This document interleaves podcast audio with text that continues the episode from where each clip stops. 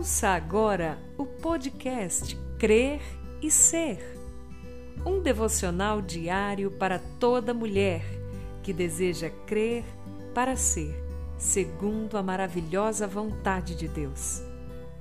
Um programa desenvolvido e apresentado por Valéria Costa.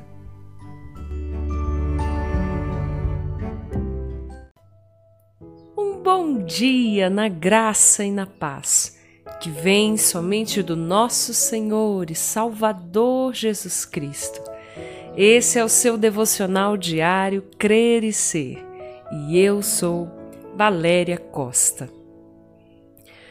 Por que vês o cisco que está no olho do teu irmão e não reparas na trave que está no teu olho? Evangelho de Mateus, capítulo 7, versículo 3. Reconhecimento.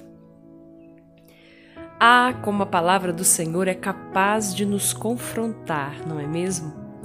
O escritor aos Hebreus relata que a palavra de Deus é viva e eficaz, mais cortante que qualquer espada de dois gumes, penetra até o ponto de dividir alma e espírito, juntas e medulas, e é capaz de perceber os pensamentos e intenções do coração. Hebreus 4:12. Quando Jesus nos faz essa pergunta inquietante, que envolve o que vemos no outro e não vemos em nós, ele nos transporta para o que eu encaro como um dos maiores desafios de sermos humanos: reconhecer. Há pouco tempo, aprendendo sobre o significado da palavra reconhecer, aprendi que quando eu reconheço alguém, não é nada mais que conseguir enxergar algo naquela pessoa com que eu me identifique.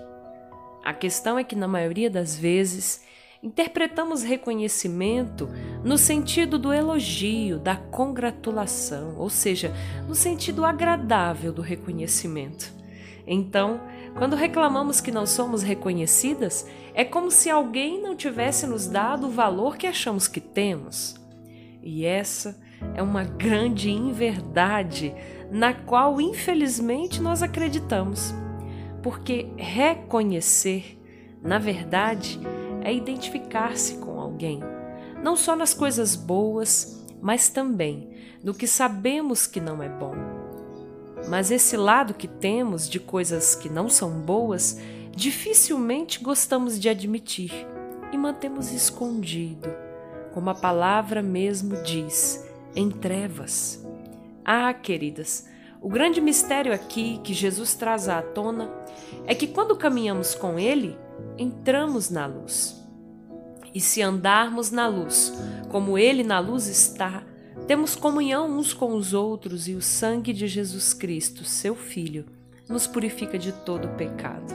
1 João 1,7 A luz de Cristo expõe as nossas debilidades, as nossas fraquezas, os nossos erros, as nossas traves nos olhos. Quando Jesus nos questiona, ora, por que você consegue ver o cisco e não consegue ver a trave? Na verdade, ele está dizendo que o que eu vejo no outro é só uma identificação do que eu mesma tenho. Mas eu não quero admitir e eu não quero emitir julgamentos ao meu respeito, porque eu quero ser melhor do que o outro, não é mesmo? Mentira, porque o cisco é só uma lasquinha de madeira que se soltou da trave. Contudo, minha querida, continua sendo da mesma essência. O erro que o outro comete, eu também já cometi, ou ainda cometo, ou cometerei. Mas eu preciso culpar alguém para aliviar a minha culpa. Eu preciso colocar o outro em foco para que os meus erros continuem ocultos. Ó oh Deus, diante dessa grande maravilhosa verdade, eu só posso pedir misericórdia, Senhor. Misericórdia porque eu sou tão pequena, tão pecadora. Misericórdia porque eu quero apontar o dedo para o outro, apenas para não ser apontada. Mas quando eu faço isso, eu cometo grande injustiça aos teus olhos. Perdão, Pai, perdão. Me faça enxergar o que ainda está em trevas em mim e traga a luz, Senhor. Traga a luz.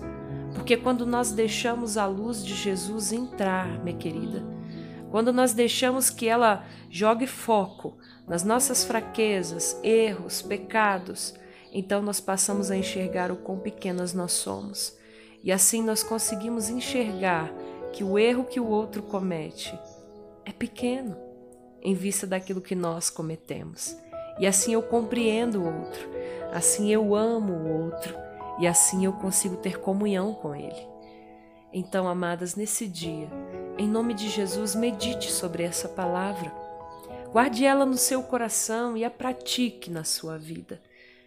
Ah, Deus, nos ajude a enxergar aquilo que ainda não conseguimos enxergar. Em nome de Jesus.